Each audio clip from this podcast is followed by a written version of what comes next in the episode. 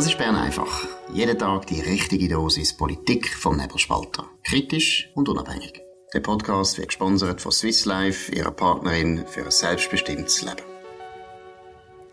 Ja, das ist die Ausgabe vom 6. Oktober, Freitag, Wochenendausgabe von Bern einfach. Gami, jetzt sind wir beide zu, zu Zürich im Büro ähm, und du bist, also, du bist eigentlich zu Gast bei den Nebelspalterinnen, ich meine, das ist eigentlich unser Studio, wo du jetzt da mit mir drin hockst. Es ist auch das gleiche Setting wie bei euch, ihr habt das äh, ähm, äh, technisch sehr viel versierter als Markus und ich. Darum ist auch ähm, die Tonqualität so sehr gut. und wir so entspannt im Podcast im Vergleich zu euch zwei. Genau, aber ein bisschen weniger entspannt ist der Wahlkampf. Das müssen wir das erste Thema aufgreifen. Ähm, ja, es hat irgendwann ja müssen kommen. Oder? Die Antirassismuskommission, die EKR, kritisiert die SVP in einem Brief an die Partei schon. Das ist ein bisschen weird.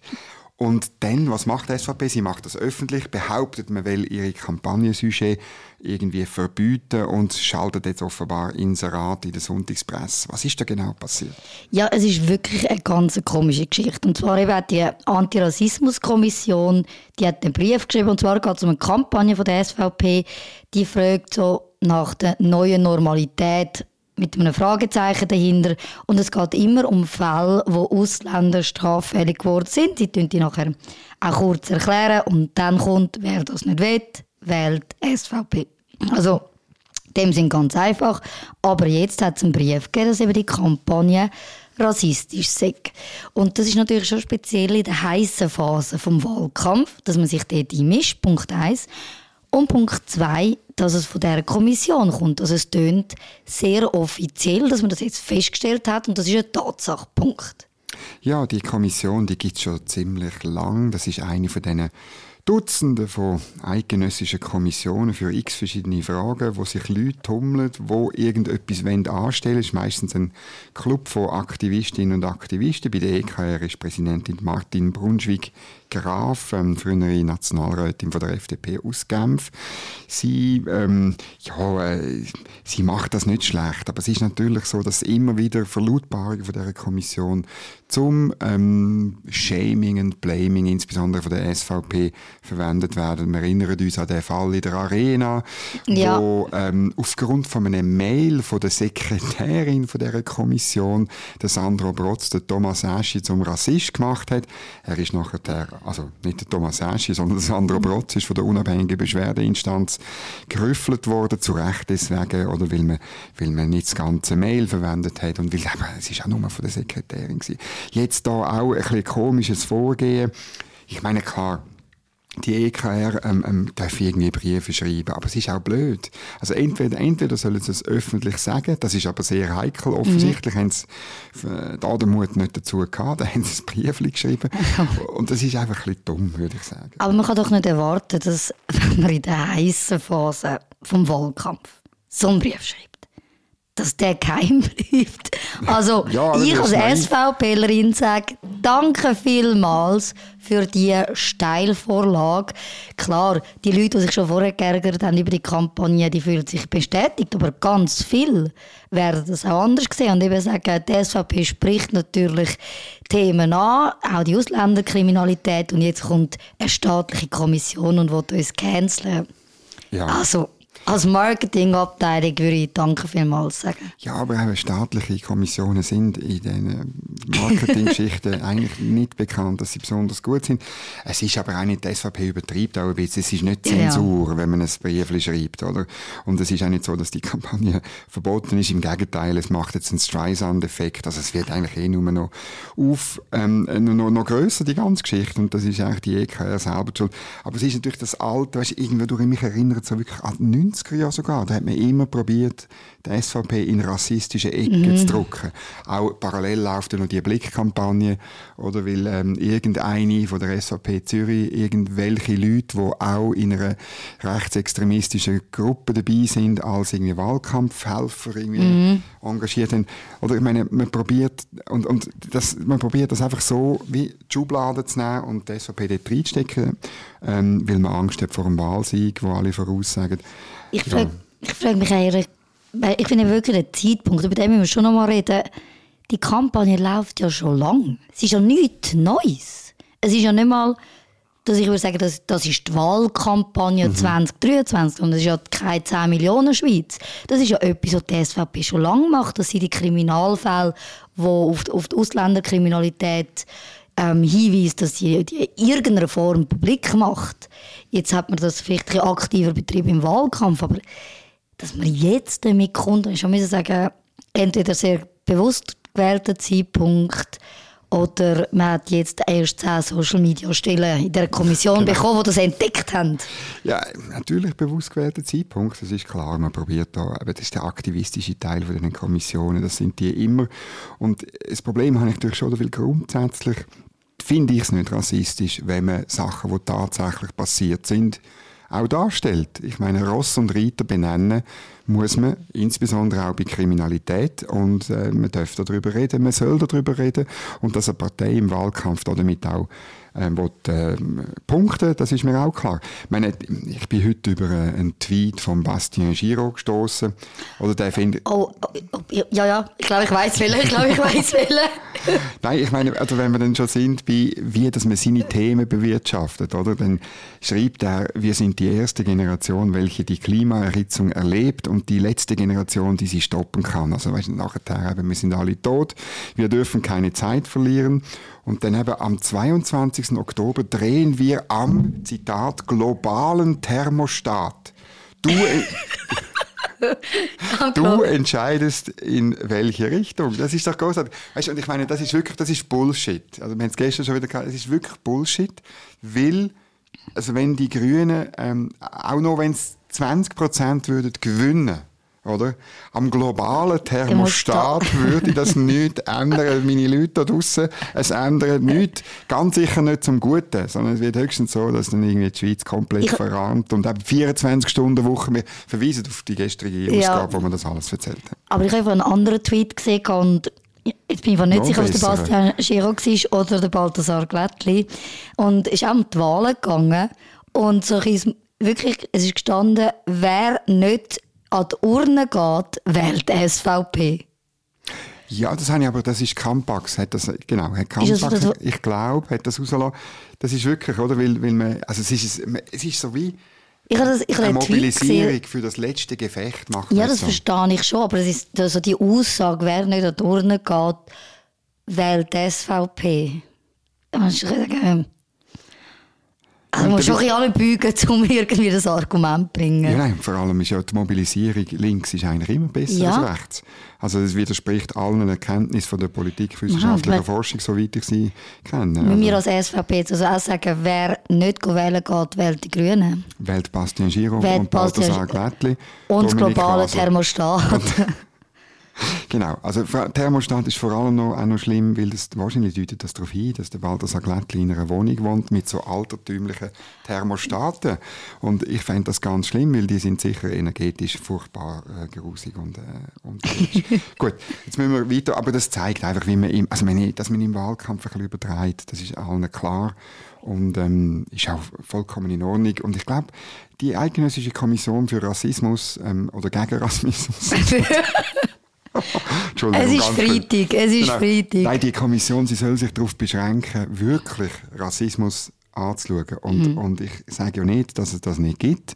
Ich sage nur, ich sage nur vermutlich, wenn man das machen würde, sich auf den echten Rassismus begrenzen, dann ähm, kämen wahrscheinlich weniger raus. Mhm. Das ist, und das ist das grosse Problem. Weniger die Kommission, Stellen auch. Weniger Stellen, dann, weniger Bedeutung, wenig, man kann weniger Briefe schreiben, heimliche, weniger Stellungnahmen machen. Und man müsste zugeben, dass die Schweiz eigentlich ja ein Land ist, wo unglaublich viele Leute aus dem Ausland, aus irgendwelchen Rassen, ich sage es jetzt bewusst ein bisschen komisch, wenn ich es sonst nie würde sagen, herkommen und ähm, äh, ein freies, offenes Land von Chancen für alle, gleich welcher Hautfarbe und Nasenform und whatever und irgendwie äh, haben. Ja, gut.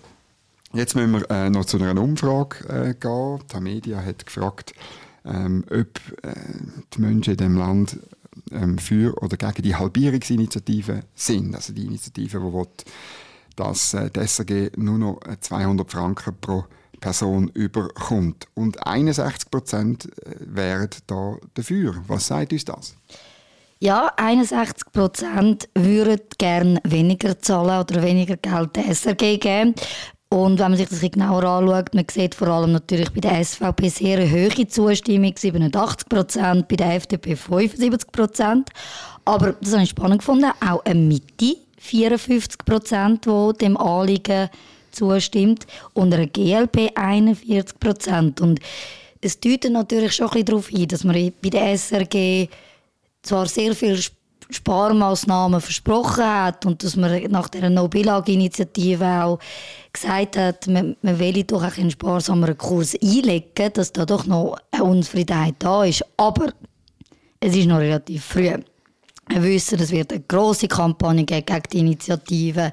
Die SRG wird wieder sagen, sie ist entscheidend für den Zusammenhalt in der Schweiz. Ohne sie kann es die Schweiz eigentlich gar nicht geben. Ich traue den 61 Prozent nicht. Ich glaube eher, ich sage eher das Gegenteil, es müsste eigentlich jetzt schon viel, viel mehr sein, damit es am Wahlsonntag dann feben Du hast ja Politikwissenschaft in Zürich studiert, ich zu Bern. Zu Bern hat mir in der, in der Einführungsvorlesung gesagt, es müssen 80 Prozent und also mindestens 80 Prozent müssen sein, wenn der Abstimmungstermin so ein Jahr, zwei, drei ähm, äh, voraus noch ist. Ähm, wie hat man das euch auch so ein bisschen beigebracht?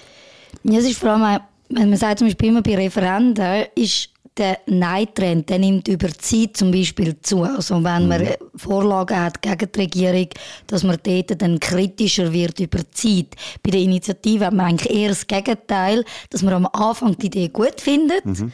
und dann aber die Zustimmung über die Zeit eigentlich abnimmt, mhm. weil man sich dann mit Argumenten auseinandersetzt, es gibt eine Debatte darüber, es es gibt auch Bewegungen, es gibt eine Kampagne, sodass in dem Sinn der Ja-Anteil tendenziell kleiner wird.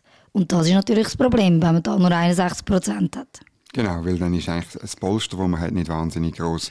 Aber trotzdem, ich finde halt wirklich, ich meine, die Initianten müssen sich das auch überlegen, dass sie richtig einen, einen, einen Gegenvorschlag ähm, äh, letztlich probieren zu gehen. Ähm, das sagt der Matthias Müller auch in dem Artikel, wo ähm, von den Medien aufgeschaltet oder gemacht worden ist aufgrund von deren Umfrage. Und das fände ich eigentlich gescheit, weil ich finde, also meine das, was das, was ich finde, einfach, man muss diskutieren, ist der Auftrag von der SAG mhm. im 21. Jahrhundert. Ihre was sie soll machen, was sie nicht soll machen, ihre Rolle. Und die Service-Public-Debatte, die hat uns eigentlich Doris Leuthardt versprochen. Gut, sie hat uns auch andere Sachen versprochen. genau. Aber bei dieser unglaublich knappen Abstimmung über das RTVG, jetzt äh, 2016, glaube ich, ist das schon bald zehn Jahre her. Ja. Wahnsinnig, weißt du, wo, wo ja dann irgendwie nur 7000 Stimmen ja, äh, entschieden haben. Oder? Aber da hat sie gesagt, ja, man müsste das schon noch diskutieren, wenn das einmal durch ist. Hat sie nie gemacht. Und ich finde wirklich, man muss es machen, weil wir kommen jetzt in ein völlig neues Zeitalter. Mhm. SRF erreicht nur noch die Rentnerinnen und Rentner in dem Land und ähm, ähm, ja, äh, man muss überlegen, was sie für eine Rolle haben und das sollte man eigentlich dürfen. Aber du als Kenner vom Bundeshaus, wie realistisch ist für dich, dass es einen Gegenvorschlag gibt? Was hast du das Gefühl, dass, dass, dass da eine Chance besteht oder dass man wird darauf geht, dass die Initiative genauso schlecht abschneidet wie Nobilag? Ich glaube, es gibt schon eine Chance, weil es gibt eine Unzufriedenheit, die grösser ist als auch schon mit äh, SRF, mhm. auch in der FDP, auch bei der Mitte. Also es, es, es ist für mich äh, nicht überraschend, dass ähm, dass die, die, auch die Mitte äh, eher in einem Jahr, wenn auch knapp, aber in einem Jahr tendiert. Es gibt einfach ein, ein, ein Unbehagen über mhm. SRF und ich denke, ich, ja, kannst du mir naiv sagen, äh, aber ich finde halt auch, der SRF, SRF selber hat dieses Interesse das mhm. zu diskutieren und mitzumachen. Oder? Bis jetzt deutet nichts darauf hin. Also, ich meine, es gibt das berühmte ähm, Interview von Gilles Marchand, SRF-Generaldirektor, wo am Sonntagsblick gesagt hat, aber das sei eine Attacke auf die mhm. Schweiz, oder? Das tönt schon, dass sie all in gehen, dass es also egal ist und dass sie keinen Gegenvorschlag werden mithelfen. Ich finde einfach, man muss sie ein Stück weit dazu zwingen, die Debatte zu führen. Und das könnte der Albert Rösti machen, der Medienminister, dass man müsste halt auch eine Mehrheit vielleicht in einem Parlament, äh, Kammer, also im Ständerat oder, oder im Nationalrat mal haben, der sagt, mal, wir, wir, mal darüber nachdenken, was sinnvoll wäre. Und dann findet man vielleicht etwas, das eine Mehrheit hat. Ja, wir ähm, gehen noch zu einem weiteren Thema. Es ist immer so ein bisschen im Oktober die Woche, wo die Nobelpreise vergeben werden. Ich halte ehrlich gesagt nicht so wahnsinnig viel von den Nobelpreisen. Aber heute, glaube ich, ist wirklich ähm, spannend, der Friedensnobelpreis geht an eine iranische Frauenrechtlerin, Narges Mohammadi, ich weiß nicht, ob ich das richtig ausspreche. Narj, möglich. Aber Sie, sie ist im Iran, sie kämpft äh, gegen das Regime dort, sie kämpft für Frauenrecht dort. Und das ist noch richtig, das geht aber noch richtig um Frauenrecht, das ist nicht ähm, um äh, Trans Woman are Woman mhm. oder irgendwie so, sondern das ist, da geht es wirklich darum, ob ähm, Frauen einerseits nur schon können sich anlegen, wie sie wollen und dass sie äh, gleiche Möglichkeiten haben in der Ausbildung und so weiter. Und wir reden von Scheidungsrecht und so weiter. Und die ganzen Vorschriften, die dort gelten unter dem theokratischen Regime. Und das finde ich eine gute, ich eine gute Entscheidung, auch wenn es natürlich, die Nobelpreis, das ist eine symbolische Angelegenheit, aber trotzdem, ich finde es cool. Ich finde es doch noch überraschend, dass man ähm, jetzt mit, mit ihr natürlich auf die Proteste aufmerksam macht. Ich habe schon das Gefühl gehabt, dass sehr stark da die Aufmerksamkeit von der Öffentlichkeit abgenommen hat im Iran. Mhm. Dass das sehr vergessen gegangen ist und dass gerade äh, eben viele Frauen, auch sie, Haftstrafen verbüßen für, für die Aufstände. Und mir ist jetzt gerade diese Woche übergekommen, wir reden eigentlich im Moment über, über die Afghaninnen, über die Praxisänderung im SEM, dass die Afghaninnen können in die Schweiz kommen und Asyl bekommen wegen der schlechten Frauenrechtszustände dort. Und jetzt habe ich doch den Friedensnobelpreis eine gute Erinnerung daran gefunden, dass man vielleicht nicht nur an Afghanistan denken, sondern sich daran erinnern, das ist auch in anderen Ländern so. Genau. Das Problem finde ich einfach, dass gleichzeitig zum Beispiel die UNO höfelt dem äh, iranischen Präsidenten nachher. Also vor kurzem war der in New York da für die Generalversammlung der UNO, der Ibrahim Raisi auch bekannt als Butcher of Teheran, oder, weil er überhaupt nichts haltet von Frauenrecht im Speziellen, Menschenrecht im Generellen. Ähm, und, und der Iran wird äh, der Vorsitzende vom UNO-Menschenrechtsrat, ein Soziales Forum. Oder ich meine, und, und äh, der, der Antonio Gutierrez, da der Generalsekretär, völlig naiv oder lässt sich noch ablichten mit dem und so. Das ist einfach, das ist absurd. Also, ein, also ich finde wirklich, dann tun wenigstens die Regime ein bisschen ja nicht canceln, aber nicht noch posieren mit ihnen, weil das sind immer kleine Erfolge für so autokratische mhm. Regime und das zeigt einfach, wie korrupt, wie durchbürot eigentlich die UNO geworden ist. Ja, es ist natürlich schon auch vor allem immer nach der Devise, man tut ja besser einschliessen in diesen Gremien, man hofft dann, dass es zu Verbesserungen kommt. Der Friedensnobelpreis zeigt ja eigentlich genau das Gegenteil. Natürlich. Und darum finde ich es wirklich noch, noch, besser. Und ich finde, die, die, der UNO-Menschenrechtsrat ist auch eine Schweizer Erfindung in Genf. Ich bin das einmal anschauen, wie das dort unten läuft. Das ist einfach absolut lächerlich. Das ist wirklich, das ist, ähm, da die grossen Versammlungen in Star Wars, etwa so läuft das dort. oder weißt du, wo sie so rumfliegen, ja. oder? Nein, und, und sie reden irgendwie Bullshit und so. Es ist wirklich, ich kann euch nur empfehlen, ich verlinke dann da einen, einen, einen Twitter-Account vom Hillel Neuer, das ist UN Watch, das ist ganz eine gute NGO, wo die UNO so ein bisschen unter Beobachtung hat, insbesondere der Menschenrechtsrat wo ja vor allem Israel verurteilt für irgendetwas, wo gar nicht ist und äh, eben Iran und andere Terrorregime können machen, was sie wollen. Jetzt äh, können machen, was sie wollen, ist ein gutes Stichwort. Ähm, in Deutschland fordern äh, linksgrüne äh, Politiker ein einmalige Auszahlung von 20.000 Euro an 18-Jährige und zwar als Grunderbe. Ich finde immer, Linksgrün hat so ganz tolle Wörter, die sie dann können erfinden Das Grunderbe, sozusagen, dass jeder eben mindestens 20.000 Euro als Erbe äh, zu gut hat. Ja, Tamara Funicello, äh, be bekannt als Funk und Fernsehen in der Schweiz, sie findet das natürlich eine sehr gute Idee, auch für die Schweiz. Aber äh, weiter, weiter klappt es nicht. Also sowohl der Christian Wasserfallen wie auch sogar ein, ein, ein, Genossin, Martina Munz, SP-Nationalrätin, sie finden das keine gute Idee. Und du? Ja, also Startkapital fände ich auch ein besseres Wort, oder? Aber ich glaube, das hat man als äh, Linke vielleicht ein bisschen umschweifen. Also kapitalistisch. ja, eben Grunderbe klingt natürlich besser. Ja gut, was passiert, wenn du den 18-jährigen mit 20'000 Stutz in die Hand drückst? Nichts Gescheites. Definitiv nicht. Sondern wahrscheinlich hätte ich es verpasst, nachher ein schlechtes Gewissen gehabt Und in andere ich beneide, dass ich es wirklich gescheiter angelegt hätte, dass das, was ich damit gemacht habe, wirklich, es ist Gugus. Das Einzige, was mich erstaunt, ist, dass Tamara Funicello nicht sagt, gerade 100'000 oder eine Million. Genau, also eigentlich... 20'000. Nach sozialistischer Manier sollte das viel mehr sein. Das ist eine sehr äh, eine knuppensagerische Ansage.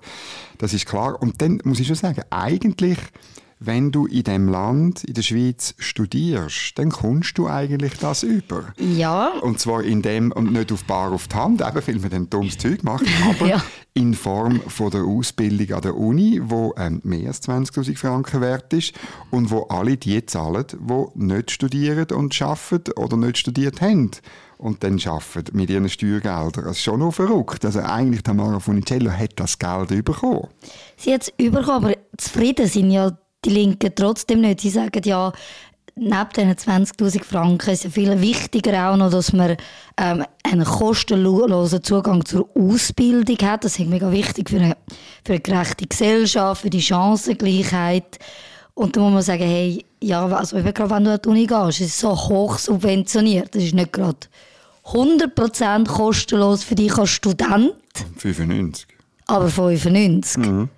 Und auch wenn du wirklich aus so schwierigen Verhältnissen kommst, gibt es immer noch Stipendien, die dich unterstützen, dass du wirklich das Studium kann, kannst machen. Es ist halt einfach wieder so eine, ja, so eine, so eine, so eine Petarde, die man jetzt da in den Raum hineinschmeißt, so tun, als wäre Bildung so ungerecht in der Schweiz. Niemand kann sich das leisten. Genau. Jetzt braucht man 20'000 Franken, damit man überhaupt eine Chance hat. Der Volkswirtschaftler, der dann zitiert wird, ähm, ja, das können wir dann nachher so stehen. Der sagt, er halte nicht viel von dem Grunderbe. Es würde nur kurzzeitig den Konsum stärken. Also er, wei er weiß Ich genau, weiss, ihr kennt mich. er kennt dich und er kennt offenbar 18-Jährige in dem Land. Wunderbar. Ähm, ja, das ist eigentlich äh, gsi. Ähm, Bern einfach am 6. Oktober. Wir wünschen allen ein schönes Wochenende, ein schönes Oktoberwochenende. Ich glaube, es wird schön. Äh, geht raus. Ja, gehen raus. Geht raus, geniessen ähm, den Herbst. Ähm, man kann auf den Nütliberg, man kann in die Innerschweiz, man kann auf Graubünden, man kann ins Wallis, man kann ins Berner Oberland. Äh, ich wünsche allen wirklich, dass ihr irgendwie eine Gelegenheit findet, um das zu machen. Wir hören uns wieder am Montag zur nächsten Sendung Bern einfach. Dünnt uns abonnieren auf nebelspalter.ch, auf dieser Podcast-App, wo ihr sind und vor allem dünnt euch nie entschuldigen für das, dass ihr nicht links sind, sondern Common Sense. Ich wünsche allen ein gutes Wochenende. Ciao zusammen. Das war Bern einfach, gesponsert von Swiss Life, ihrer Partnerin für ein selbstbestimmtes Leben.